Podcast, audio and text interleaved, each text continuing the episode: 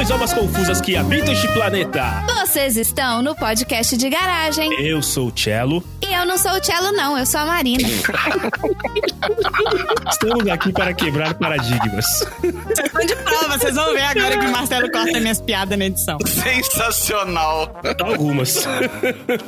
Mas em compensação eu coloco o over, over, overlap em outras, então tá beleza. Muito obrigado. Muito agradecida. Chefinha! Tá vendo? Até perdi a, perdi a linha do raciocínio agora. Estamos aqui pra isso. Estamos aqui pra derrubar, né? Exato. Chefinha, uma coisa que é séria no nosso país, principalmente, é a questão do desemprego, não é? Nossa senhora, gente, isso é um problemão. Vou te contar, viu? Nem, não quero nem trazer os percentuais, inclusive. Não, não vamos trazer. Não Pra vamos não trazer, chorar. porque senão o pessoal vai desligar o nosso podcast. Porque a gente não é relevante, então Isso. a gente não vai falar de percentual nenhum de nada, tá? Mais uma vez deixar claro. E aí, quando você fala de desemprego, as pessoas, né, principalmente o brasileiro, principalmente esse povo bronzeado que vem descendo a ladeira para mostrar o seu valor, é um povo muito criativo. Opa! Pensando em criatividade, se inventam profissões, se inventam assim cargos, se inventam trabalhos, não é? Exatamente. E é até difícil a gente conseguir se expressar, porque assim, né? Vai que um dia um filho meu tem uma profissão dessas, né? Eu não posso nem criticar agora, senão vai chegar no futuro. Sua mãe tinha aquele negócio velho lá, o podcast, e ela desceu o pau nisso aí que você tá fazendo. ó. Então, assim, é, né? O mundo é outro, é todo mundo muito criativo, são todas as pessoas, todos os talentos são extremamente necessários. É isso aí. Hoje nós vamos falar então de profissões. Eu não vou chamar de profissões estranhas, porque a palavra estranha, ela depende de quem vê. De repente ela pode ser estranha pra gente, mas pra quem executa essa profissão, ela é super normal. E a nossa profissão, que é supostamente normal, é que é estranha, não é? Ficou meio confuso, mas deu pra entender, né? A gente que não consegue nem explicar pro pai e pra mãe o que, que a gente faz, Tá falando de profissão dos outros, né? Mas vamos lá. Segue a vida. E vamos lá, quem é que tá na garagem?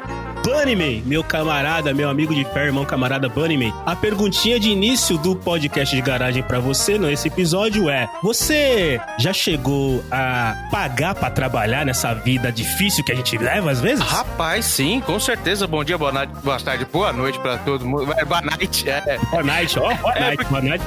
boa night, ficou bom. Porque a gente, é, we tá international, né? Mais international do que nunca. Então a gente tem que falar, acostumar, acostumar a falar grego aí, japonês e polonês.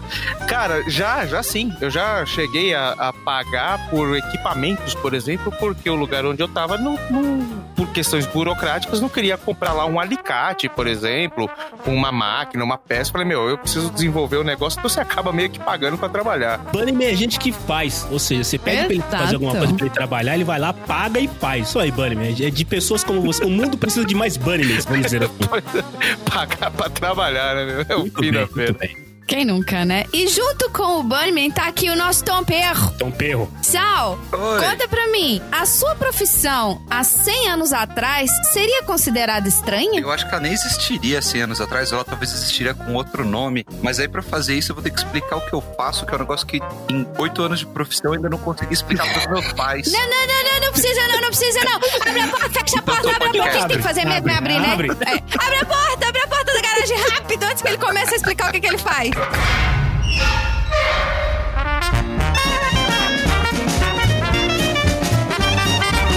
Você está no podcast de garagem.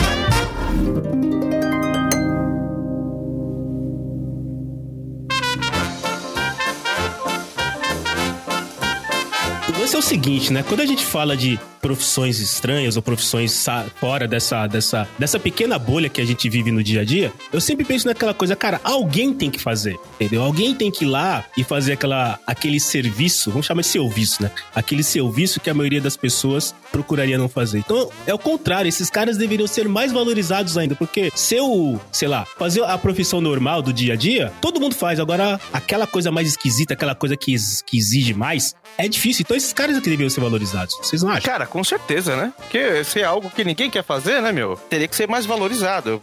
Profissões que supostamente são até menos. é, são, são, são- Algumas são ingratas mesmo. Deveria, já que tem alguém que tá se submetendo àquilo, deveria ser muito mais valorizado e pelo contrário, né? Pelo menos aqui no Brasil, não, né? Exato. Agora sim, vamos começar então. Quer ver? Quer ver? A gente vai pegar fácil essa situação. Chefinha, você tem pets, você tem gatinhas, certo? Sim, minhas duas menininhas. E você provavelmente trata elas muito bem, inclusive, compra uma comidinha boa, uma ração específica pra ela, certo? Opa, claro. Exato. Tratar, é, tem que precisa de receita médica pra comprar a ração das Ou minhas. seja, não é uma coisa normal, assim, fácil, vamos dizer. Não é uma coisa fácil. Não, não é porque elas são enjoadas, são frescas mesmo. Então, e aí vocês sabiam que existe o testador de comida pra pet, né? Ou seja, o cara que é o cara que garante. Mas o testador, gente, É, Pode ser um pet contratado, né? Não tem cachorro de serviço? é, poderia ser um gato. Um gato Poderia ser um gato com crachá.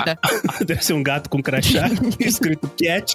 Mas você sabe que pra ter essa profissão, as pessoas precisam ser bastante bonitas, né? É, putz, gato. Ele é um gato. Acho que o Sal bateu o recorde, cara. Bateu, o Sal bateu o recorde. Acho que ele fez a piada infame mais rápida da Podosfera em 2020, cara. Amor. Velho. Pode anotar aí nos, no- no- no- nos prêmios do podcast 2020. é, tô pondo aqui pro prêmio, é. Acho que o Sal ganhou. Piada sem graça mais rápida do Oeste. Você que vai ser convidado pro podcast de garagem, já olha aqui no seu, no seu agregador quantos minutos foi e tenta me Desculpa. Mas é sério, o testador de comida para pets são, são seres humanos que vão lá e testam toda o sabor, o gosto, se tem, se, se é macio, se não é. E o mais engraçado é que assim, né? Como é que esse cara sabe que ele tá testando certo? Porque ele tá testando pra ele. Ele não tem. Ah, mas aí tem experiência, né? Qual experiência? Ele deve ter testado as outras rações, deve estar comparando. exato, exato. Gente, Eu não faço ideia. Você imagina que, tipo, o estagiário, com todo respeito ao nosso estagiário que tá sentado aqui do lado, a primeira vez que ele ouviu um podcast, ele achou tudo legal, tudo maravilhoso. Mas agora que ele já é um cara com experiência de ser estagiário, entendeu? Ele já olha no podcast e fala, opa, Entendi. É tudo uma questão de experiência, então. exato. O trabalho desses caras, eu tava lendo aqui, é garantir a qualidade e o sabor das rações e biscoitos para animais. Se você optar para mudar para. Ah, não, não tem aqui o preço, o valor. Tem algumas profissões que eu tenho aqui o valor quanto o cara ganha pra ficar comendo comidinha de animal. Eita. Cara, eu conheço, eu conheço, sério, eu conheço uns brothers aí que se põe come comida de animal de graça. O prato melhor é o prato cheio. A gente já falou isso em algum outro podcast. Exato, cara. E assim, Aí eu tenho os amigos que bêbado come qualquer coisa que você botar na mão dele. Mas, mas sabe que isso deve ser. Não, não, não, não com comida de gato e de cachorro, óbvio, né? Mas eu fico imaginando, sei lá, o cara que é testador de sabor de sorvete. testar. Uhum. Cara, o cara deve testar uns sabores muito bons, deve te- testar uns sabores horríveis. Mas imagina esse cara, sei lá, tá um puta calor, aí a família dele fala: Meu, vamos sair pra tomar sorvete? Ele, caralho, trabalhar no final de semana não, meu. Não, eu, imagina assim, você não pode ter gosto, né? Tudo que você vai testar de forma, né, que, que for uma questão de alimento, você não pode não gostar de alguma coisa. É, você não pode. Não, Você simplesmente tem que avaliar. Tem que avaliar o. Avaliar, você avaliar. não pode ter. Me fugiu a palavra, mas você não pode não gostar de coentro, viu? É, você não pode ter frescura. Essa é a palavra, frescura. É, eu tava tentando ser mais político, mas é mais ou menos isso. Seletiva, era isso que você queria dizer. Chefinha, você precisa então agradecer ao testador de comida pra pet, porque é ele que faz com que as suas gatinhas sejam bem alimentadas diariamente, olha só. Não, na verdade, quem faz sou eu, que compro a ração e que boto lá no prato. Essa aí tá suave perto de uma que eu trouxe. Manda. Presta atenção. Você já ouviu falar, essa é legal, hein? No ocupador de assento de entrega de prêmio? Ocupador de assento de entrega de prêmio. Esse é o nome do cargo do cara? Sim, porque vamos, deixa eu, como, né, tá- vamos lá ao a minha parte de produção de eventos. O que, que tá escrito no LinkedIn É, isso. de- dessa, dessa vaga? LinkedIn patrocina a gente. Eu faço parte de um leque de profissionais, né, do mundo de produção de eventos. E em evento a gente tem que pensar em tudo. Então, por exemplo, se você tá fazendo uma premiação como o Oscar, no Oscar vocês sabem que de vez em quando eles chamam as pessoas que estão sentadas lá, que estão concorrendo, pra vir apresentar um prêmio no palco, certo? Certo. Então, uma hora a pessoa tava sentada lá, na outra hora ela tá no palco apresentando a história. E nesse meio tempo, a gente tem as pessoas que são os ocupadores de assento. Então, vai tirar a pessoa do assento dela, mas o assento não pode ficar vazio, porque a plateia é filmada o tempo todo. Hum, quando você tem uma plateia cheia, você vê um assento vazio, vira o foco. As pessoas vão olhar, ué, por que, que aquele, por que, que aquele ali tem um buraco? Quem que não quer sentar do lado daquele moço ali, ó? nossa. Entendeu? Vira mó treta o negócio. Bom, então eu já imagino. Vira o foco. Eu já imagino que o cara foi o quê? fazer o quê? Totô, né? Foi no Totô. Totô. Exato! Vexatório também, ó. A fulana foi- saiu na hora da premiação da outra. Olha que falta de educação. Então, pra isso, a gente tem o ocupador de assento e entrega de prêmios. Então, toda premiação tem essa vaga. E deve ser, tipo, não deve ser um emprego fixo, até porque, né, não, não é todo dia que se tem uma grande premiação. Essas pessoas eu imagino que devam trabalhar com, por cachê. E elas sentam em vários lugares durante todo o evento. Porque, por exemplo, aí a pessoa levantou. Quando eu digo a pessoa que levantou, não é a pessoa que levantou pra receber o prêmio e vai alguém lá e senta, não, tá, gente? Não é isso. No momento que a pessoa recebeu o prêmio, as pessoas estão vendo que ela se levantou e saiu do lugar. Tipo, dança da Tô cadeira, falando. né? O cara... Faz cavazinho, faz cavazinho, senta, senta, senta. Não é assim. Não é assim. Mas, por exemplo, quando a pessoa vai entregar um prêmio, ela é retirada discretamente e aí botam outra pessoa no lugar dela. Então imagina, você vai sentar do lado de um marido de alguém muito importante, ou da esposa de alguém muito importante, ou do pai, da mãe, dos filhos. Deve ser muito legal pra conhecer gente nova, né? Mas Mas, mas eu fico imaginando do tipo, o cara, aí o cara volta, né? E, e o, o, o, o cara lá, o que sentou, ele, não, não, peraí que eu tô terminando um papo aqui com seu amigo.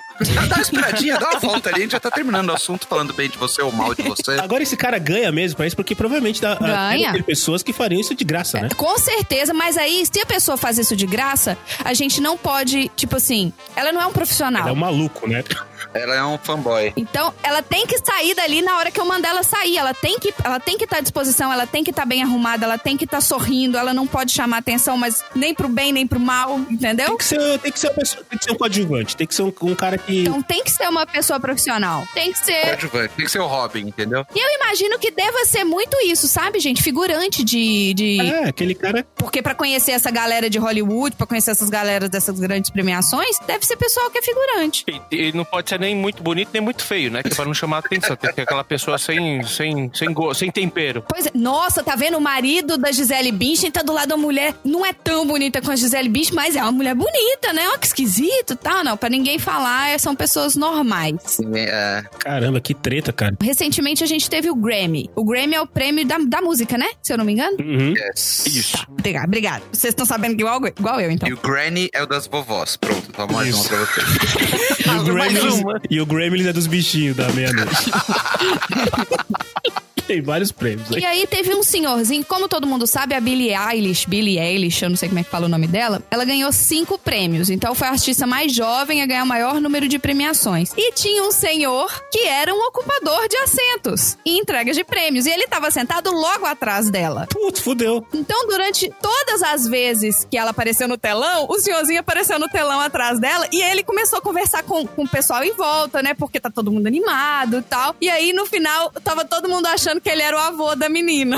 Olha só. Mas ele depois tirou foto com ela, ele parabenizou ela pelos prêmios, tá? Tipo, e que é um momento que eles estão, né, super felizes e tal. Apesar de que na hora que ela foi receber o quinto prêmio, no telão ela parecia assim: por favor que não seja eu, por favor que não seja eu, porque ela já não aguentava mais ganhar. Ai, de novo. Ah, imagina o cara que tava ocupando o assento coisa. dela. Que toda hora que ela levantava, Exato. esse cara tava estressado. Esse cara chegou no final do dia, chegou em casa, chutou o cachorro, jogou a gravata falou: Nossa, que estressante hoje. Tive que sentar cinco vezes no lugar daquela mulher. Ela falou: posso aceitar o prêmio daqui? É. Joga aí. essa recepção? Joga aí. Manda por Bluetooth. Manda por Bluetooth o prêmio, pode ser ou não? O cara que tá guardando o lugar, tá tudo bem, porque ele sentou do lado, um ator famoso de alguém famoso, ele, ele deu uma descontraída ali, ele tá num evento sensacional. Mas tem um negócio que é uma prática comum em alguns países do mundo, que é o despachante de fila, ou o guardador de fila, né? Despachei. É, é, tem, tem até um nome nos países que tem isso, que é o pautui.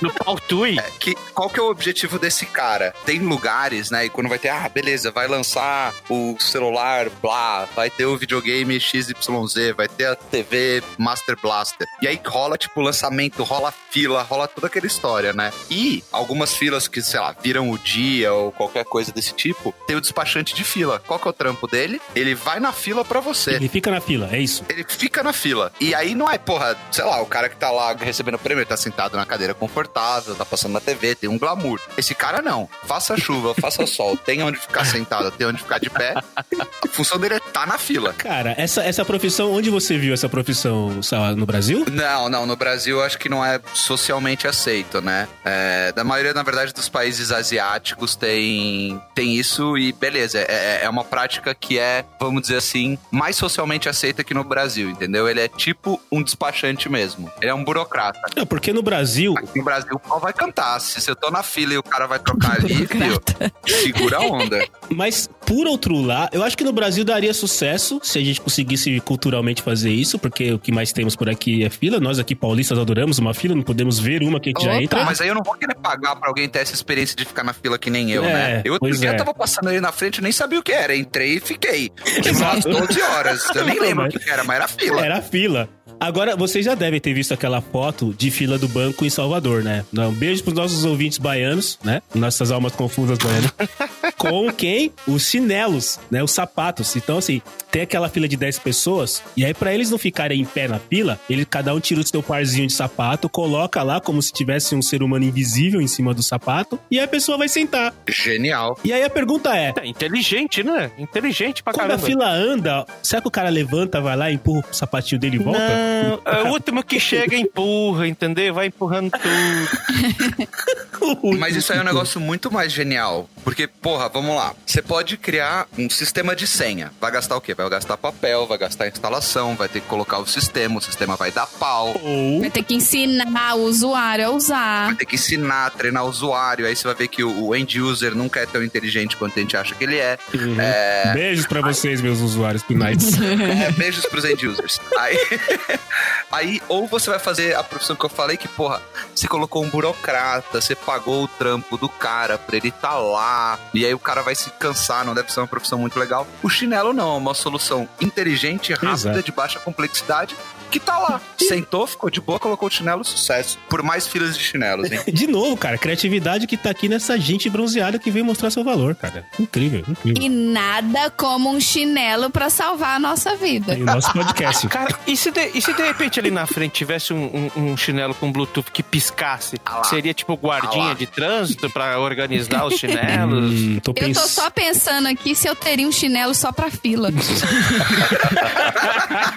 Levaria o chinelo na bolsa. Esse é o chinelo da fila, puta que Eu tô de pariu. tênis, é, eu tô de tênis. Mas pra eu não tirar meu tênis, eu levo o chinelo da fila e boto lá assim, ó. Pronto. Aí a chefe arrumou mais um uso pro chinelo que ela tem em casa. Genial. É, Chinelo quando pra eu for fila. pra Salvador, eu tenho que lembrar de levar um chinelo a mais pra fila. Testador de odores. Essa outra profissão aí, clara que existe. Talvez o Sal, por trabalhar na empresa que ele trabalha, talvez você conheça alguém, Sal, que é o testador de Meu odores. Deus do céu. Que nós temos aqueles desodorantes que falam, não, você pode ficar 48 dias usando uma vez só. né? Que antes era assim, né? Você tinha, você tinha que usar o desodorante de manhã e aí você saía pra almoçar, voltava no horário do almoço, dava ali uma, uma completada. Agora as embalagens dizem lá, não, esse desodorante dura 48 horas, né, no corpo. Você pode tomar banho, faz, correr uma maratona, você pode ser o Aquino, o Aquino, né? Beijo. Aquino! Desodorantes aqui, não. Você- É isso, desodorantes Aquino, ótimo. Pro cara que faz, corre uma maratona, lê quatro livros, dá 15 aulas e du- durante quatro horas e não, não soa. Mas enfim, É É, o desodorante poliglota ainda, tá? desodorante poliglota, pode crer. Mas tem aquela. é, existe, cara, é sério, aquela galera que. é, Detalhe, esses caras são formados em química. É, quando o cara. o Tipo assim, o top, né? O CIO dos, dos testadores de odores, ele é, forma, ele é formado em química. dos cheirador. Cheirador. Profissional. Mas o, o trabalho também pode ser feito por voluntários. Só que, z- existem aí alguns caras formados em química que vão lá verificar se a fórmula está fazendo o efeito que é, que é não deixar o sovaquinho ficar mal cheiroso, cara. Olha isso. Fa- Fazendo uma sugestão para as áreas que precisam de pessoas com olfato muito bom, eu recomendo pessoas grávidas. Curado. Pode crer. Porque elas têm um olfato que elas vão sentir o cheiro. Se você trouxe um pão de queijo pro trabalho, na hora que você sair do elevador, da mesa dela, ela vai estar sentindo: hum, alguém tá trazendo pão de queijo. Aí ela vai fazer de novo: hum, por esse perfume é a Marina. Caramba. hum, esse pão de queijo é de queijo Minas. Hum, a vaca É. se chama Gertrudes. E... Foi tirado da teta inferior direita. Exato. E tá com. tá no saco de papelão marrom. Mas isso, isso é muito louco, né? O bicho pra ter o olfato bizarro é a tal da mulher grávida. Beijo, mulher. Eu conheço alguma grávida? Acho que tá todo, já, todo mundo já teve neném. Se conhecer, patrocina nós. Se você é minha amiga e não sabe que tá grávida, um beijo pra você É, também. um beijo pra quem tá grávida e não sabe. Já falamos sobre isso também nesse podcast. Mas isso é muito louco, né? Porque você fica pensando do tipo, por mais que tenham as, as máquinas de evolução tal, a gente ainda não conseguiu criar uma, um, um robô que sinta o cheiro do jeito que o ser humano sente, né? Ainda bem, né? Pelo menos alguma da profissão tinha que se salvar, né?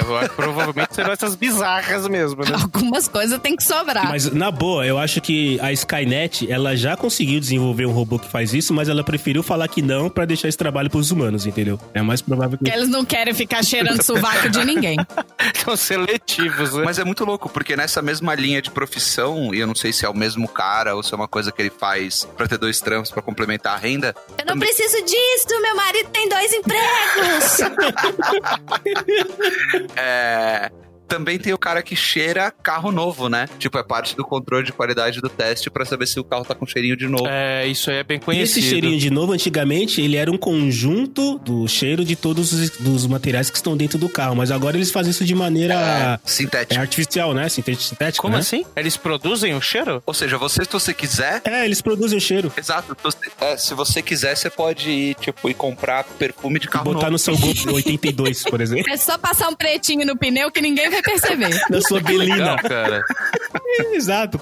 Na sua Belina 82 laranja, você pode colocar o cheirinho de carro novo. Sensacional, hein? Pois é, cara, exatamente. Então, esse, então vamos lá, acho que a, a chefinha abriu um novo nicho de, de, de mercado para as grávidas para que elas possam. se- Porque assim, nessa parte de odor, cara, tem tudo isso. Tem Grávida cheiradora. grávida cheiradora. Entendi, tá bom. Tem os caras que cheiram pra ver se o odor tá saindo. Tem o cara que tem que cheirar perfume. Tem o cara que tem que cheirar o carro novo. Tem o cara que tem que cheirar é, material de limpeza, porque não pode ter, ter determinado nível. Cuidado com isso de- aí, de- hein? É, eu vou, eu vou parar por aqui, vou parar por aqui, senão o Sal vai me contratar. Vo- Você é amiguinho que fica cheirando produto de limpeza, isso só, só, só vira profissão se você tiver carteira assinada. É, não dá pra fazer isso como hobby, né, cara? Não, eu tô, eu tô, me- eu tô me preparando. Eu sou, eu sou um trainee. Eu sou um trainee de cheirador.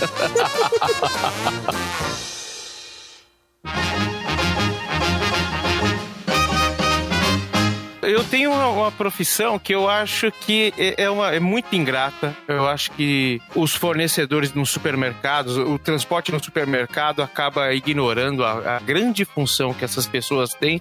Porque toda vez que a gente vai comprar uma batata chips, tem, sempre tem no, no, no final lá aquele, aquela coisa quebrada, tudo detonado, né? E você fala, pô, você já compra O resto, né, cara? é, você já compra, você já pega um saco lá, 100, imagina, 100% do tamanho do saco do, do- do- da batata chips. Aí desses, desses 100%, 50% é batata, né? Só que nesses 50%, eu acho que pelo menos uns 20 ou 25% tá tudo, tá tudo carcomida, tudo zoada tal.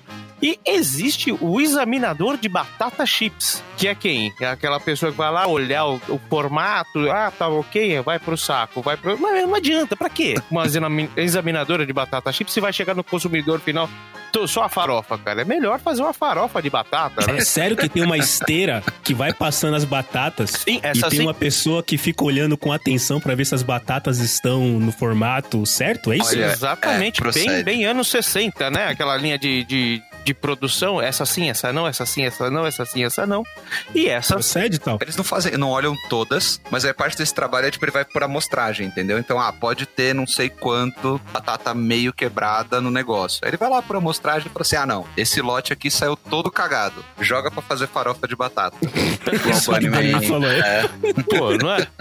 Bem mais legal. Inclusive. Caramba, cara, os caras ficam analisando a batata. Eu- eu- agora então, de novo, cara, eu acho que nós vamos sair desse podcast valorizando profissões que a gente nunca imaginaria. Então, assim, a próxima vez que eu comprar um pacote de batata, eu vou fazer uma análise pra identificar se tem batata quebrada ou não. E eu vou ter ser capaz de mandar um e-mail pro serviço de atendimento ao consumidor reclamando do cara se tiver batata. mas aí você sabe que parte. Ele garante a parte que sai da indústria, não a parte que chega do supermercado pra você. né? Aí lá vem os atravessadores, lá vem os terceiros envolvidos no processo. Lá vem o outro de tentar passar pano. Isso que é complicado, É. né? Para de passar pano. Passador de pano, né, cara? Passador de pano do caralho.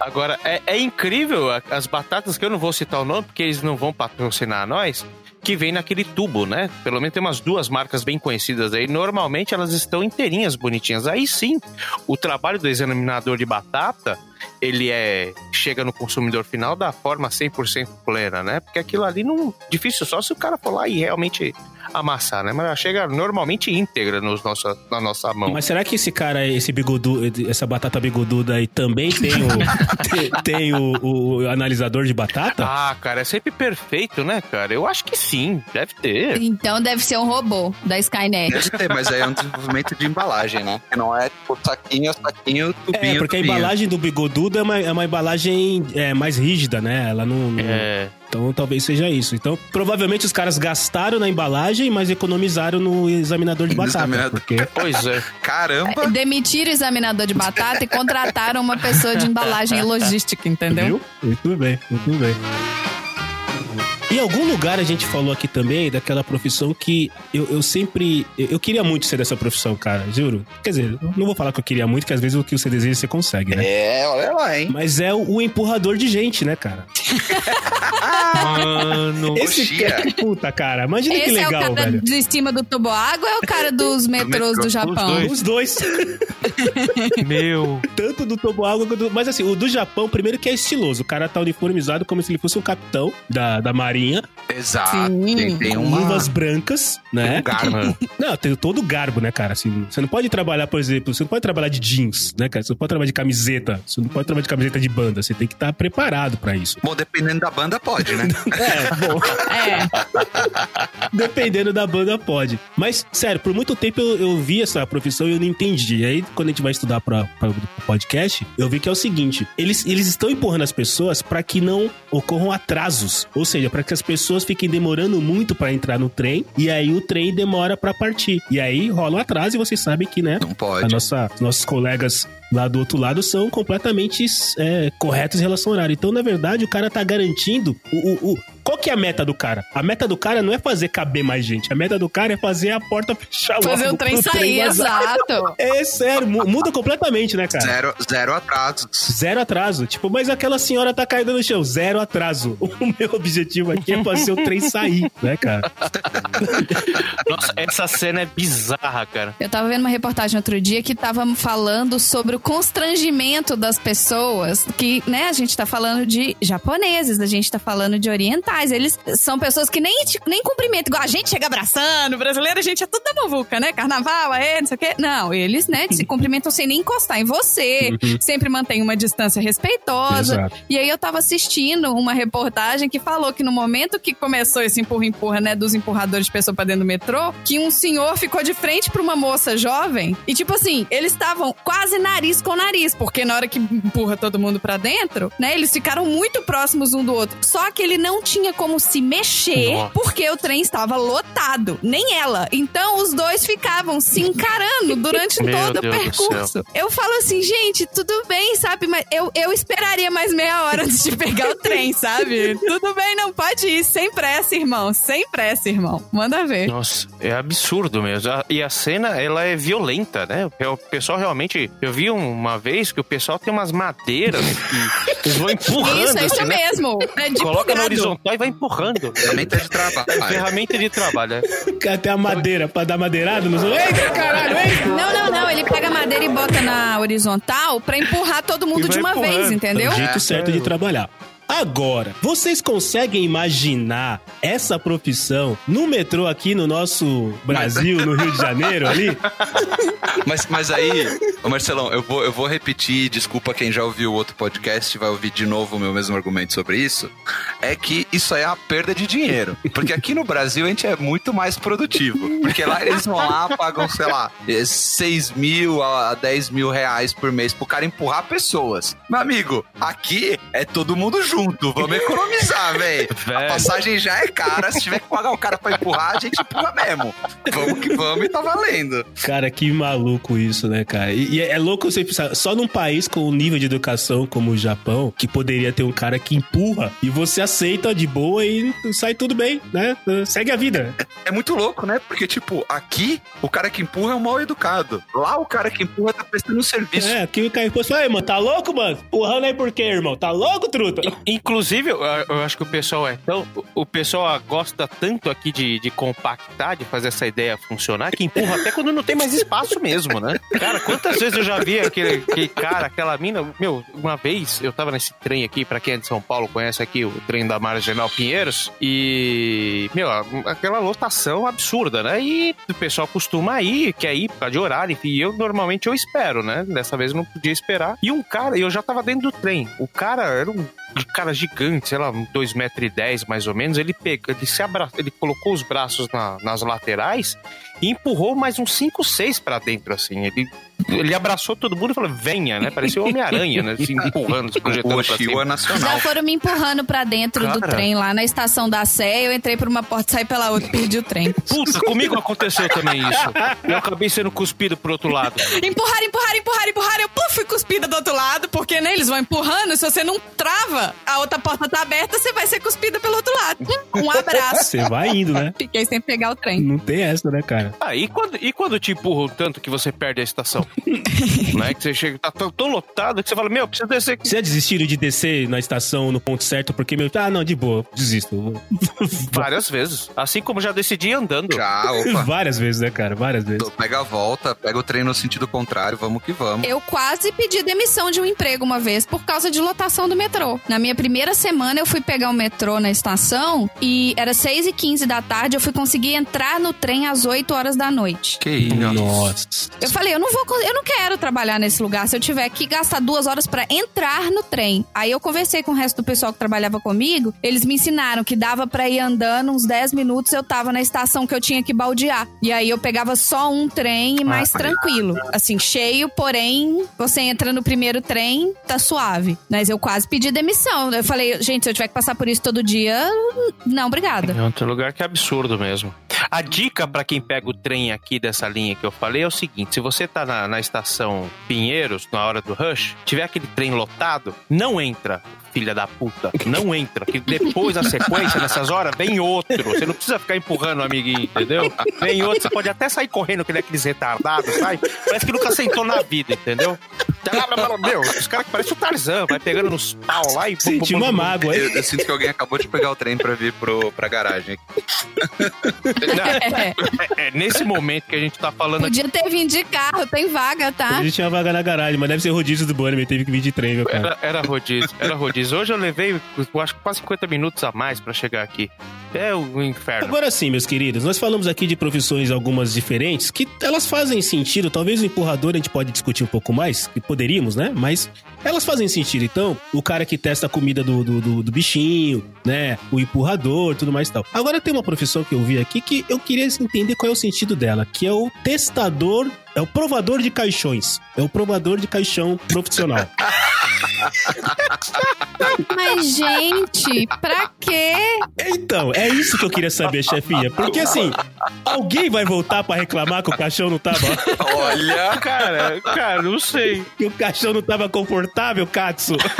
Se voltar pra reclamar, o problema não vai ser o caixão desconfortável, tá? Se voltar pra reclamar, menores. é, o menor dos problemas. Exato. Porra, não tem cara que vende, Exato. que vende almofada, é, almofada não, travesseiro pro caixão? Então, cara, É, mas menos- tipo, alguém precisa testar esse travesseiro. claro. Porra, cara. É sério. Gente, mas pode ser travesseiro de pedra e pode ser travesseiro de pena. Não faz a menor diferença do que você colocar lá. É porque você nunca teve lá dentro de um caixão. É, Exato! E quando eu tiver, não vai fazer diferença. Ah, eu quero ver se não vai. Testa lá, depois você volta aqui pra falar. Não, não volta não. Não volta não. Vou voltar. Psicografa. Psicografa. Mas, Vou cara- psicografar lá, assim, esse recado é pro Sal e pro Bunnyman e pro Cello. Foda-se o travesseiro. Travesseiro. Travesseiro. A única coisa que eu consigo entender quando se fala em um cara provar o caixão é pra ter uma ideia, que também não precisaria um cara provar, mas ok, de o, se cabe realmente uma pessoa daquele tamanho lá, tudo Mas mais aí tal. põe a, a porcaria do manequim, né? Vamos lá. A gente já fez a produtividade aqui do empurrador do metrô. Vamos, vamos chamar esses caras. E, e desculpa, sindicato dos provadores de caixão. Mas assim, dá pra otimizar e colocar o manequim aí. Já pensou uma, uma passeata dos provadores de caixão pedindo melhores condições de trabalho? É condição melhor que a deles, eles estão deitados. Esse trabalho é a morte. Esse trabalho é de matar. Eu vou ter que ficar fazendo isso até o dia que eu morrer. E quando É, você cara. morrer, você vai fazer também.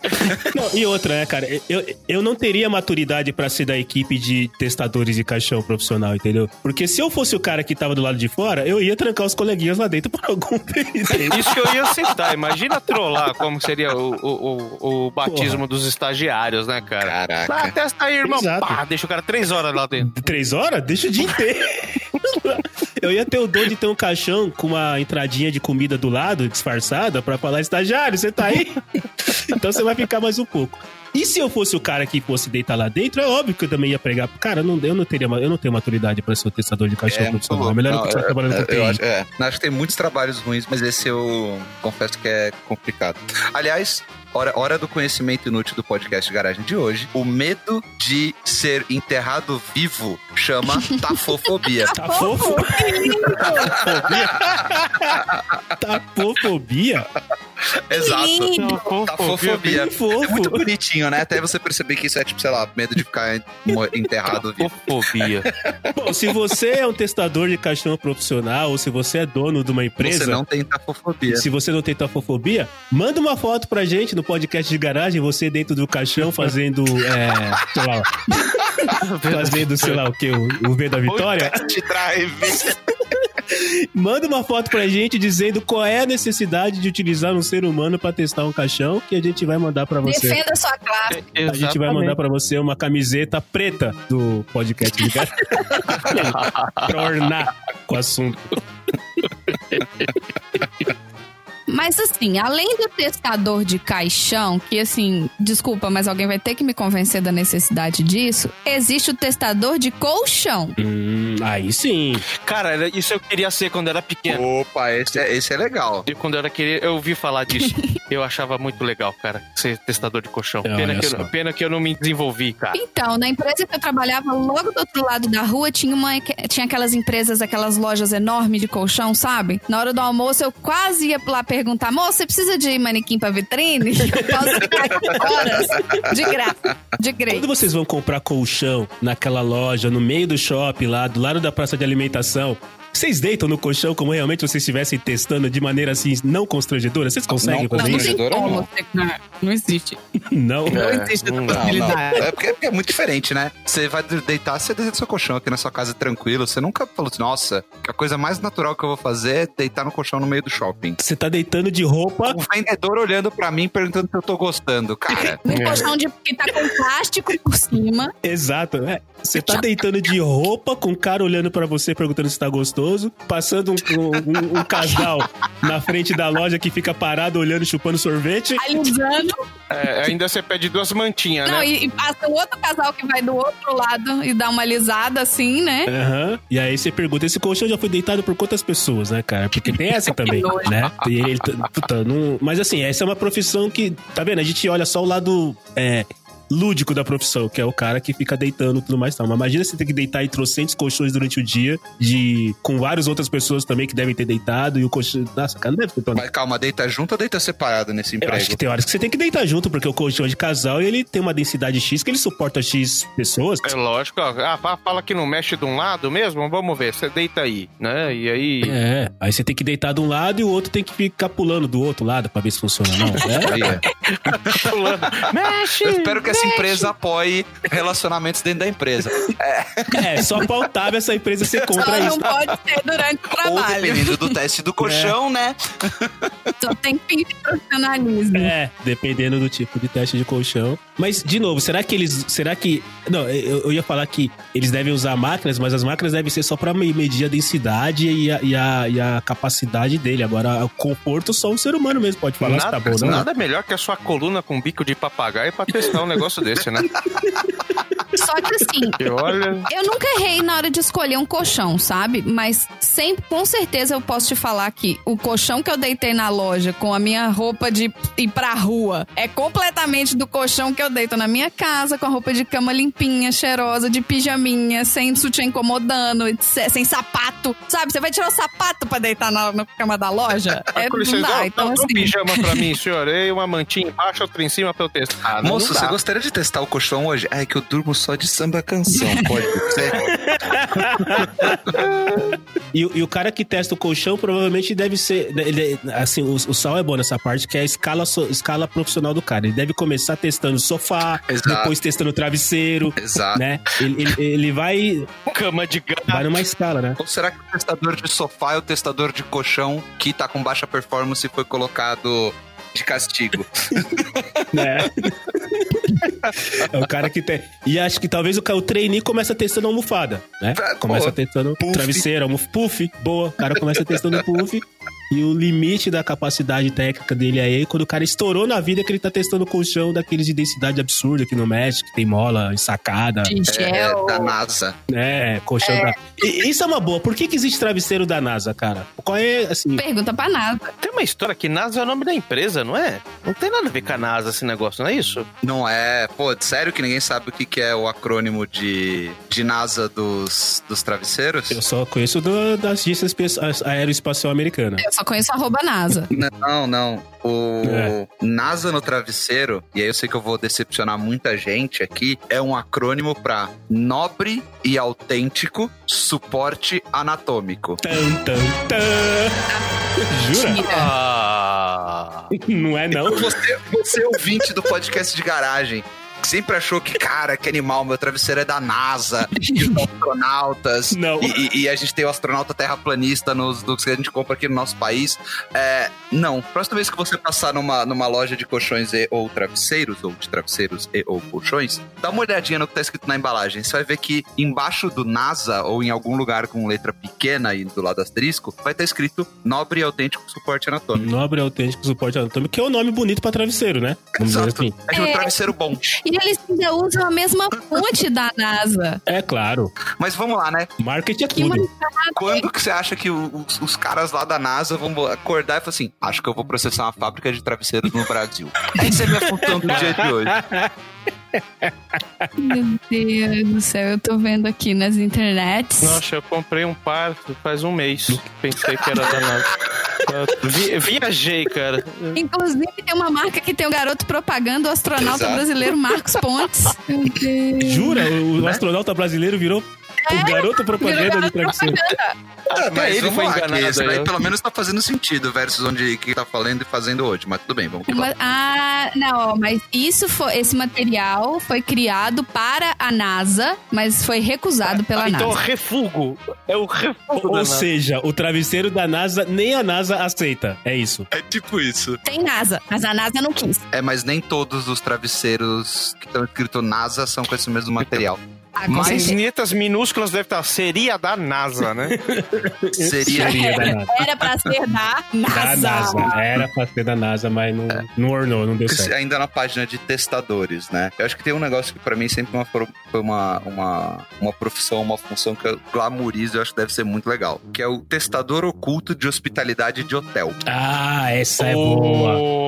Oh, isso é legal, hein? Ah, eu ia trazer justamente essa, não essa exatamente, mas na minha lista tava aqui o comprador misterioso, que eu acho que é basicamente a mesma Exato. coisa. Eu penso que o comprador misterioso, ele vai lá, comprou e só pegou a experiência. Isso. Eu não sei se ele tem que devolver, esse tipo de coisa ele vai ter que fazer a nota de... Normalmente a empresa contrata o cara pra comprar o produto, né? Então, tipo, é o budget, já tá incluso. Eu não tenho que devolver depois, mas tá incluso no budget a compra do, do produto. Uhum. Então, é, ma- mas, mas imagina, tipo, ah, sei lá, vai lá, Massa, vai comprar uma calça. Aí você entrou, testou a loja e comprou uma calça, que, tipo, beleza, é a função do comprador oculto. Mas o testador de hospitalidade de hotel, ele é um cara que, assim, Uhum. e aí, o que, que você vai fazer Usufrui, hoje? né? Ah, eu vou, tipo, pra um hotel cinco estrelas, num lugar que você sonha em passar suas férias, e vou lá. Os caras, pô, que legal, você tá de férias, você vai fazer ele. Não, é meu trampo mesmo, vou dar um rolê no hotel, vou testar o bar, testar a piscina, testar os serviços de hospitalidade geral do hotel. Isso deve ser muito legal. Cara, com certeza. Eu, eu li em algum lugar que esse cara, ele, esse, esse cara é um profissional, porque ele tem, ele tem truques que ele Sim. faz pra poder medir algumas coisas, né? Pra ver se mexeram na, na, na, na, na mala dele, na bagagem dele. Pra ver se foi limpo e tudo mais e tal. Assim, o, o cara é um profissional, é, é quase que um detetive esse cara, né? É quase que um detetive, né? Sim, com certeza. Exato. Por- porque eu acho que ele deve ter, tipo, e, e- deve ter um protocolo a seguir, né? Então você imagina que, sei lá, puta, agora o seu, seu trabalho é ir lá e testar como é que eles reagem a coisas desagradáveis. Então você vai lá e vai ser um hóspede chato. É. Tipo, hoje a função é ser o cara chato. Do tipo, ah, mas eu não gostei disso aqui. Ah, moço, quero trocar meu quarto. Não, mas estão todas. Ah, mas eu quero trocar o meu quarto. Cara, deve ser tipo um negócio. É, é- Sim. Eu acho que, inclusive, você deve fazer eles passarem por situações inusitadas, justamente pra ver a reação, né, da- do staff do hotel. Eu acho que isso super deve fazer parte. Exato. E, e eu vou trazer pra vocês que eu já trabalhei numa rede de spa, já trabalhei no setor de evento de uma rede de spas que ficava em hotéis. Só que eu ficava no escritório de São Paulo. Mas quando a, a- a- a minha chefe, ela fazia o teste das massagens com todas as terapeutas em todos os spas. Então ela via pro, ela ia pro hotel que, que, né, que a empresa tinha os spas e ela fazia pelo menos um tipo de massagem com cada uma das terapeutas do spa para ver se para manter o padrão de qualidade da rede. Eu não servia pra isso, porque na primeira massagem que eu recebi eu apaguei. É um bom sinal, aprovou, né? Tá É, aprovado. Aprovou, exato. Então, Se você aprova, você dorme. Se você ficar acordada, quer dizer que a massagem não é tão boa assim. Pois é, e assim, você tem níveis diferentes de massagem. Então tem aquela massagem, por exemplo, uma massagem de atleta, que ela é um pouco mais forte, né? Ela é mais pesada nos músculos, tem massagem relaxante e tudo. Essa minha ex-chefe, ela tinha que fazer todos os tipos de massagem com todas as terapeutas. E às vezes, assim, num spa tinha 12, 15 terapeutas. Nossa. Ela passava uma semana sendo massageada. Olha isso, cara. E, e, de novo, essas pessoas devem ficar estressadas. E- Esse testador de hotel, ele é, ele é contratado pelo próprio hotel, né? Às vezes é próprio hotel. contratado pela rede, é. Não pelo hotel que está sendo testado em É, si. Às vezes é pela rede. Sim, sim, tá. Me, me expressei mal. Isso É o espião. é, é pela rede, pela agência de viagem, esse tipo de coisa, né? Isso. Entendi, entendi. É, cara, essa é. Essa... Ou então, é, deve ser até essas pessoas que dão estrelas em guias renomados, entendeu? Sensacional. Que elas vão. Tipo aquele guia Michelin de restaurante, que, que é só pros restaurantes Brush Rush Mega Blaster. Patrocina nós, Guia Michelin. Dá uns. um- uns, Dá uns vouchers de restaurante de Nova York. Dá uns voucher pra gente poder ir comer de graça Que e falar chique. bem. Michelin pra mim era só pneu até outro dia. Descobri esse negócio de guia Michelin. Michelin dia. era aquele bichinho do, do, do Caça Fantasmas, não era? O- o- o- Você falou, chefinha, do comprador misterioso. Isso. É, na, na empresa que eu trabalho tem o comprador misterioso, que é o cara que, na verdade, na maior parte das vezes, ele tá mais testando o serviço do que efetivamente o produto. E aí é bem o que o Sal falou. Então tem aquele cara que tem que simular um cliente bravo, um cliente que sabe tudo do produto que ele quer comprar, um cliente que não sabe nada do produto que ele quer comprar. Ele tem que simular esses diversos tipos de clientes para ver como que a equipe que atende se sai bem ou não nessa questão. né? Eu, eu ia adorar. Eu, eu, eu, eu, fui, na verdade, de vez em quando, como eu, eu trabalho na empresa, mas obviamente não, é, não são todas as pessoas de todas as lojas que me conhecem, eu vou numa loja da, da minha empresa e, e meio que brinco de testador, de comprador profissional, assim, tipo, fico avaliando, entendeu? Mas você dedura se, der algum, se, se for alguma coisa que não estiver do seu Se gosto? for alguma coisa que não seja. Que vá contra. É, que vá contra, que não seja adequado ao, ao processo da empresa, aí eu costumo falar com o responsável, dar o toque e tudo mais e tal, pra poder é, melhorar a questão. Eu nunca tive uma situação assim que, puta, isso aqui ficou muito fora do padrão, tem que ir e avisar o cara. Você dá os toques, fala, cara, aquele negócio ali e tal, dá uma olhada tudo mais. Te- Teve uma amiga minha um dia que ela tava passando na frente de uma loja dessa empresa que eu trabalho e tinha lá decoração de Natal, né? Aí ela falou que a, a loja tava toda decorada na frente e tudo mais e tal, mas a, a árvore de Natal tava torta na frente Ah, velho. da loja. Aí, ela falou, dela, assim, ela falou brincando, ela falou, é, putz, né, dá um toque pessoal lá. Ela falou, não, mas imagina, né, cara, o cara tá se matando pra resolver o problema da loja lá, pra conseguir clientes e tal, e vai alguém reclamar que a loja tá, tá com, a, com a árvore torta. Aí, o que que eu fiz? O que que eu fiz? Esse é o tipo de e-mail que o cara que receber vai ter que estar na paz do dia dele O pra que, que ler. eu fiz? Liguei pro cara. Liguei pro cara e falei, ei, tudo bom, velho? Tudo, beleza? Então, então, só pra dar um toque, tá? A árvore tá torta ali na mim frente. faltou três funcionários, né? O sistema não tá funcionando. Eu descobri que tem um bandido aqui, você vai me falar da árvore torta? Imagem é tudo. Esse, esse cara inspirou, expirou e falou: Muito obrigado, senhor Marcelo. Vou, vou estar verificando. Vou estar verificando.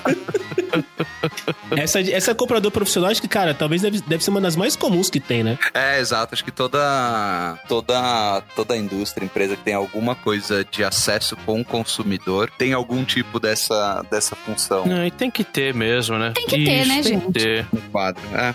Nem todas são tão legais quanto testar massagem em rede hoteleira, Certeza. mas Então vamos descer pro fundo do poço. Já que a gente tá falando de coisa legal, né? Testar a rede hoteleira, comer, com- comprar com, com o dinheiro do patrão. Vamos falar do reprodutor de elefantes. Ué. caraca, Cara, velho. Eu li algo sobre isso, é repugnante, É. cara. O cara. Esse cara deveria Exato. ganhar muito mais que ele ganha. Exato. Elefante, eu vou ler aqui. Elefantes criados em zoológicos, como por exemplo os asiáticos, em risco de extinção, precisam de uma mãozinha na hora de se reproduzir. Na real, precisam de um braço inteiro. É que os gigantes de tromba têm um sistema reprodutor pouco eficiente, representando os maiores desafios para quem trabalha com reprodução em cativeiro. Para colher o esperma destinado a inseminações artificiais, veterinários e auxiliares têm que manter o bicho quieto, no caso o bicho é o elefante, tá? Tem que manter o bicho quieto para fazer uma limpeza preliminar. Primeiro, as fezes são retiradas até onde o braço alcança. Após o trabalho manual, uma mangueira inserida no ânus do animal bombeia água e sabão, que é pra dar aquela limpeza, né? Dá uma... Eu, eu tô- E manipular o pênis do elefante, que tem um metro e meio de comprimento e 16 centímetros de diâmetro, é perigoso, pois há áreas sensíveis que fazem o membro espasmar para todo lado, com risco de nocautear algum veterinário desavisado. Eu, ta- eu tava chocado até eu, eu- eu- eu pensar nessa, nessa cena, sabe? É tipo, é imagina. tipo um elefantocóptero. Imagina o cara cai tombado. O processo requer um time de 4 a 6 pessoas entre veterinários e auxiliares e até 30 minutos de estímulo. O veterinário que coleta o esperma usa uma camisinha larga presa a um cabo de arame. Como o sêmen não pode ser congelado, ele deve ser introduzido imediatamente na fêmea para que seja feita a, a fecundação. Apesar do esforço, a equipe só coleta 42 ml de esperma, ou seja, tudo isso por causa de 42 ml de esperma. Pela madrugada, ainda com risco de levar uma paulada, né? Eu, eu- eu- eu não- não e a tenho. eu não elefanta tenho- só tem um elefantinho. Exato, só tem um elefantinho. Então, meus amiguinhos, próxima vez que você for no, no, no- no zoológico, Valorize o seu reprodutor de elefantes. valorize. Dê, mande, leve pra ele um, sei lá, um amendoim. le- dê um abraço. É, um abraço talvez não, né? Não, melhor não, né? É, no, É. no ambiente de trabalho, melhor não, né? Acho Cara, eu, melhor eu não tenho. Eu Tá, não Mas tenho, enfim, Eu não, eu não tenho nenhum comentário pra fazer disso, a não ser que, cara, se você faz isso, parabéns. Parabéns mesmo, cara. Porque olha, né, tu- o cara passa o dia inteiro com risco de levar uma paulada, morrer com uma paulada, né, velho? beijo, Dudu. Ao lado, literalmente. O Dudu é veterinário de animais silvestres, né? Mas ainda bem que na selva brasileira não tem elefante, né? Beijo, Ufa, Dudu. hein, Dudu. É, há quem diga que tem zebra. A fauna Escapou, hein, mundial Dudu? agradece. É, cara, já pensou? Agora, a próxima vez que você tirar uma selfie com o elefantinho lá, lembre-se do reprodutor de elefantes, que é o cara que dá o braço por um elefante, literalmente. E isso conseguiu ser mais bizarro do que a, a, a profissão biológica que eu, que eu tinha trazido aqui pra pauta, que é o identificador de sexo de passarinhos. Identificador de sexo. Ou seja, Ele pergunta pro passarinho, tipo o cara do. do, do- é, aí ele fala, Pio, é, Viu? Ai, gente, é fácil, né? Se, na hora que você pedir uma foto, mandar uma foto da rola, é macho. pintinho do pintinho. Se você pedir uma foto pro, pro passarinho e ele mandar uma foto da rolinha, então é O macho. que, que esse cara faz? Quando tem na, na avicultura, o pintinho, quando ele nasce, eles ficam juntos pra ficar aquecidos, né? Só que aí, parte da avícola é separar o pintinho macho do pintinho fêmea é, no crescimento, blá blá blá blá blá. Mas, se você já viu alguma imagem de um pintinho animal, você vai perceber que eles são parecidos, o macho e a fêmea. É. Então, um dos jeitos mais é, é, comuns de fazer é pela dimensão da cloaca. Então, na verdade, o identificador de sexo de passarinhos é o cara que mede de pinto. É. Mas acho que o elefante ainda ganha. Depois eu vou procurar no LinkedIn isso, médico de pinto. de, um extremo ao outro, né, cara? Chama o urologista, gente. Pelo amor de Deus, meninos, lavem o pinto. O responsável dos animais devia ter feito que, sei lá, a pintinha nascesse rosa e o pintinho nascesse azul. Não é? Não sei. Vai, puta que pariu. É por isso que o mundo tá assim, entendeu? O- a- a- As galinhas estão junto dos pintos, os pintos estão juntos da galinha e ninguém usa azul e rosa. É, cara. Exato, e eles vão ter que esperar, só depois do casamento. Exato. Tamo em fevereiro, então, pintinhos, dá uma segurada aí. Tenho certeza que se fosse no Brasil, eles iam inventar um jeito do pintinho pintinhos nascer azul e a pintinho pintinha nascer rosa. Tenho certeza. Não ia, sabe? Porque aqui não tem patrocínio de pesquisa. Exato. Ah, mas os nossos, os nossos governantes iam dar um jeito de fazer, porque isso vai contra as leis e os bons costumes, Deixa Soraya. pra lá.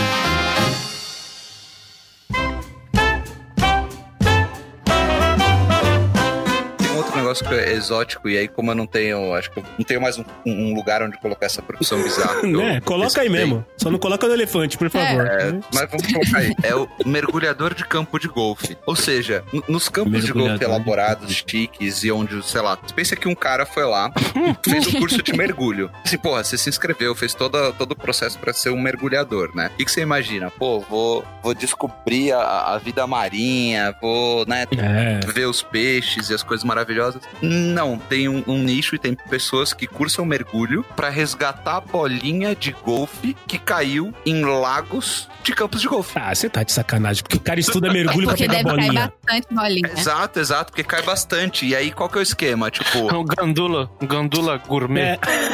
É o Gandula Gourmet. é meio louco, porque, tipo, o, o, o campo de golfe dá como perdida, então o cara meio que ganha por bolinha recolhida. E aí, o cara chega a, a recolher cerca de duas a três mil unidades por dia. Por dia? Nossa senhora! 3 mil bolinhas por dia e tal. E aí, cada uma vale, tipo, uns 10 cents. Mano do Ele céu. devolve por 10 cents. Então, assim, é muito louco, porque, tipo, o cara tem todo o glamour. O que, que você faz? Eu sou mergulhador. Deixa eu fazer a você coloca lá no seu aplicativo de encontros, mergulhador. Pô, sucesso, olha, o cara deve ser, né? Não, ele resgata bolinha campo de 200 golfe, né? dólares por dia? Ah, não. 200 dólares por dia pra pegar. Não, 200 dólares por dia dá 4 mil reais, né, cara? Olhando desse ponto de vista. Pô, Não, não, não. 200 dólares. É, mas se você 200 dólares, se você trabalhar o dia inteiro catando duas mil bolinhas. Na- Em real dá 4 mil reais. Mas, assim, Exato.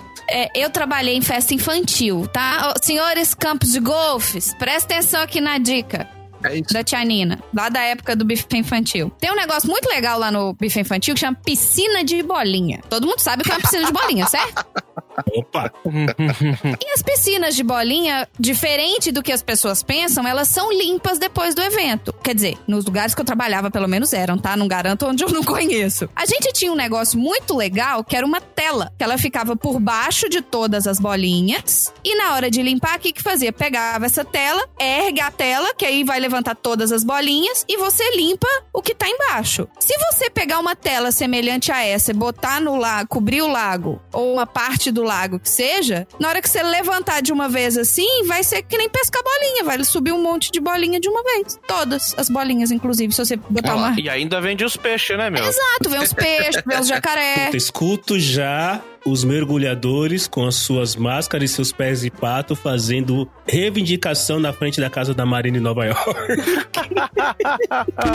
Mergulhadores de bolinha de unidos jamais serão vencidos. Mergulhadores de bolinha de unidos jamais serão vencidos.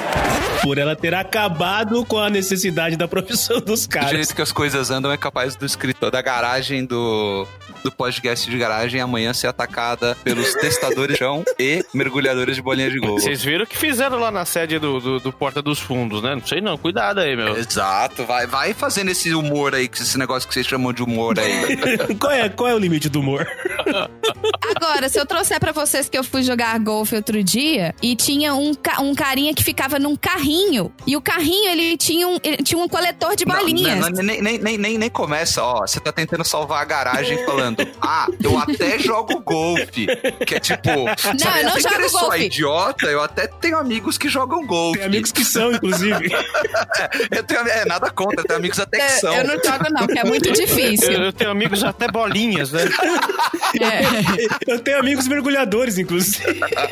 É. Eu, inclusive, já comprei brinde pra dar em evento que era bolinha de golfe, então assim. Mas, mas vamos lá. O- os caras pagam essa grana toda pro mergulhador. Quanto custa uma bolinha de golfe? Não, mas não é essa grana toda. Isso não é grana nenhuma, gente. Pelo amor de Deus. Exato. É tipo, dois mil. Aqui, se você, por exemplo, isso a pessoa tá trabalhando 200 reais o dia. Aqui, o, sa- o mínimo, o salário mínimo aqui é 15 dólares a hora. Então, se você trabalhar num restaurante, sei lá, por 7 horas, você ganha a mesma coisa que o cara que tá debaixo d'água, se sujando, se molhando, ca- carregando bolinha. É, porque os, E as pessoas olhando, gente, o que, que é aquele cara ali dentro da lagoa? Mergulhando. porque os lagos de, de- do- dos campos de golfe não são aqueles lagos bonitos, estilo, né? É, hollywoodianos, Exato, né? deve do bagulho todo nojentão. É. Tem aquele que. Isso porque tem uns que tem até jacaré. Você não viu outro dia aquele cara que era um jogador de golfe que teve que dar um tapa no jacaré pra conseguir jogar bolinha?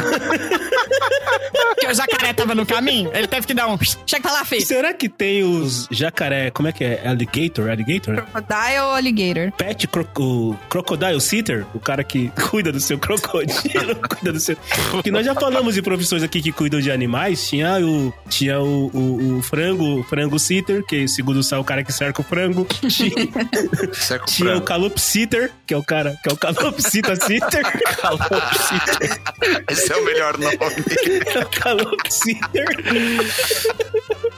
Será que tem o cara que cuida do jacaré, o alligator sitter, alligator sitter, por exemplo? Liguei sitter. cro- Crocositter, alguma coisa Mas assim? se tiver, o moço deve ser bem valente, né?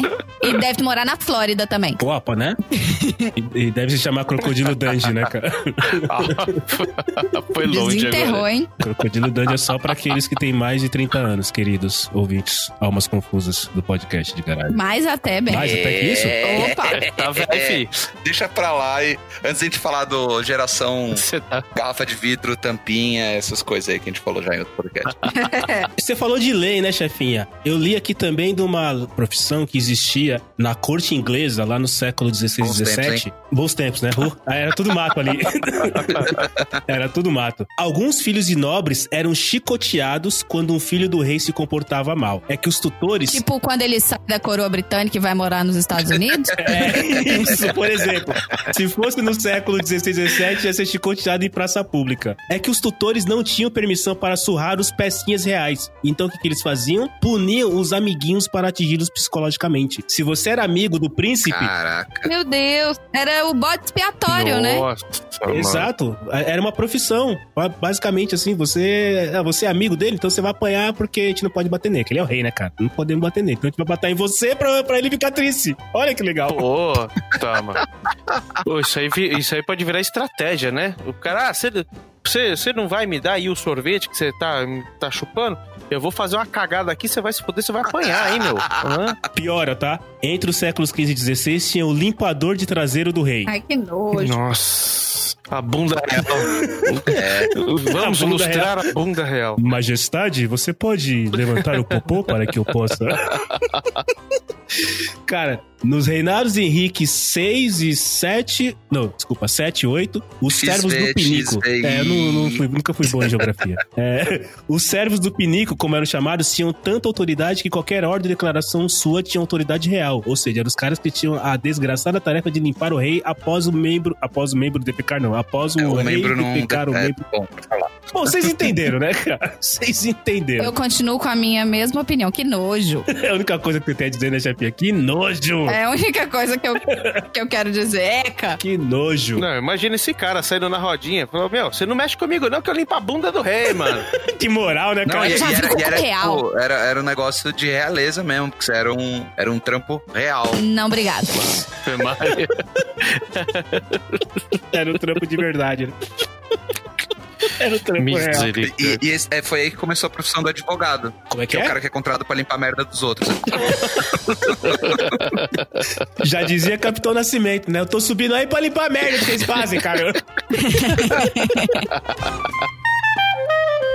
Agora, tem uma profissão que eu acho bastante interessante, que é uma profissão super moderna. Não estamos mais na realeza britânica antigamente, apesar né, de dela estar rebelde ultimamente. Estamos falando da profissão que envolve streaming de TV. A Netflix, ela contrata pessoas para taguear as séries. Você sabe o que é taguear a série? Taguear a série? Sal, explica pra gente o que é taguear a série. É quando você assiste e aí você vai pôr as palavras-chave pra quando as pessoas forem pesquisar alguma coisa, elas encontrarem. É tipo indexador, entendeu? Tipo bibliotecário de Netflix. Bibliotecário de Netflix, ok, faz sentido. Então, pra vocês, para vocês, é, senhores e senhoras que estão se aventurando no mundo da, da Netflix e não entende como que isso funciona, na verdade tem alguém que assiste tudo Ah, não. pra te contar se é terror, quem são os atores, faz aquela. Porque na hora que você busca, por exemplo, se você buscar pelo nome do ator, vai aparecer tudo o que tá relacionado àquele ator e que tem na Netflix. Então quer dizer que se você, colo- se você colocar lá na busca, lá, come abacate.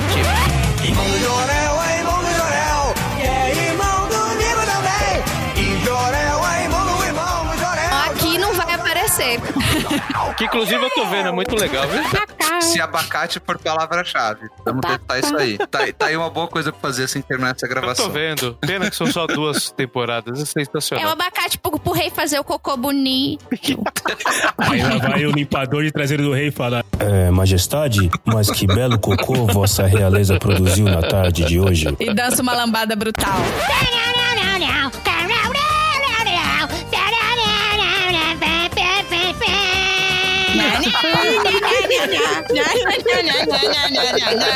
Não deixa seu pai descobrir que você é amigo do filho do rei.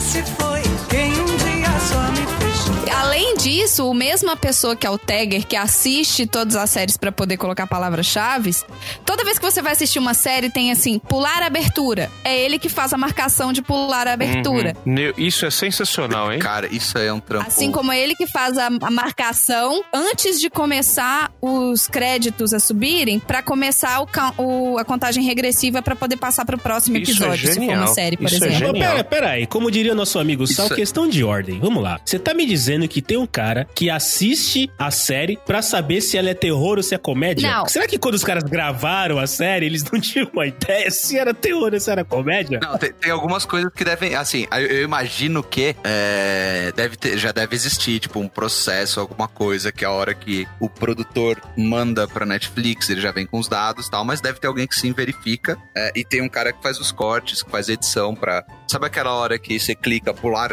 pular, pular abertura? Então Pois é. foi alguém que colocou aquele botão ali pra você apertar.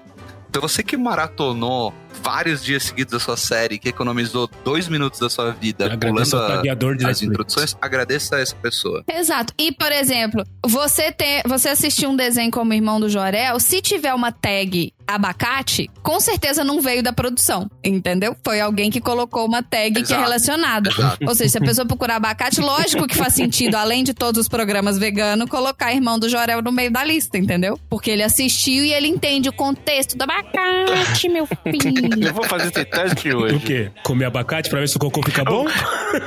Não, isso aí eu já fiz ontem. Melhorar o cabelo. ficou bonito, rapaz. Netflix, Mas eu vou, vou fazer o teste filha. hoje no, no, no buscador do Netflix. Senhores, eu queria colocar aqui um- um- um- uma profissão. É, Você sabe que a gente teve alguns anos atrás aí uma lição de civilidade dos japoneses aqui no Brasil, quando teve o jogo Japão e alguma coisa aqui. Que depois do jogo, todos os japoneses levantaram e limparam tudo que tava em volta lá, copo. Beijo pros japoneses. Deram uma lição assim, sem. Beijo! Mas, mas pera, pera aí. Isso não parece um japonês falando, parece mais o Gugu. Isso parece o Gugu. Isso parece. Caralho, troféu melhor imitação de Gugu do ano. Beijo! Vai pra essa. Oi, Ha ha ha ha ha!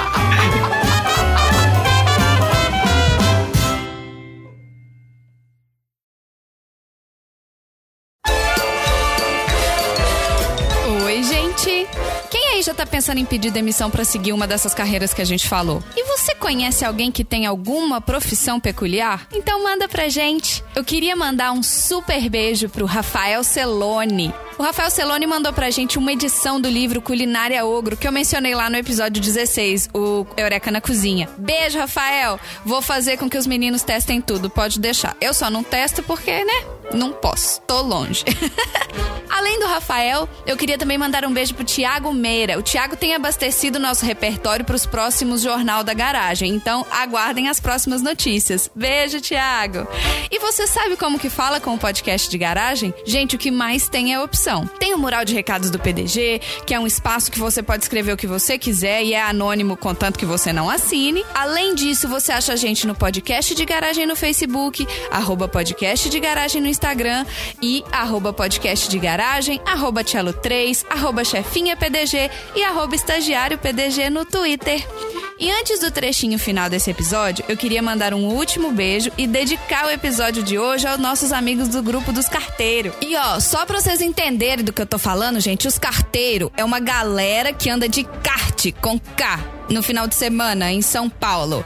Eu não tô falando dos carteiros, os moços de azul e amarelo que entregam cartas, não, tá? É os carteiros com K. Eu tô longe, mas eu tô sabendo de tudo, tá? Um passarinho, quer dizer, um coelhinho, me contou que houveram muitas emoções no último encontro.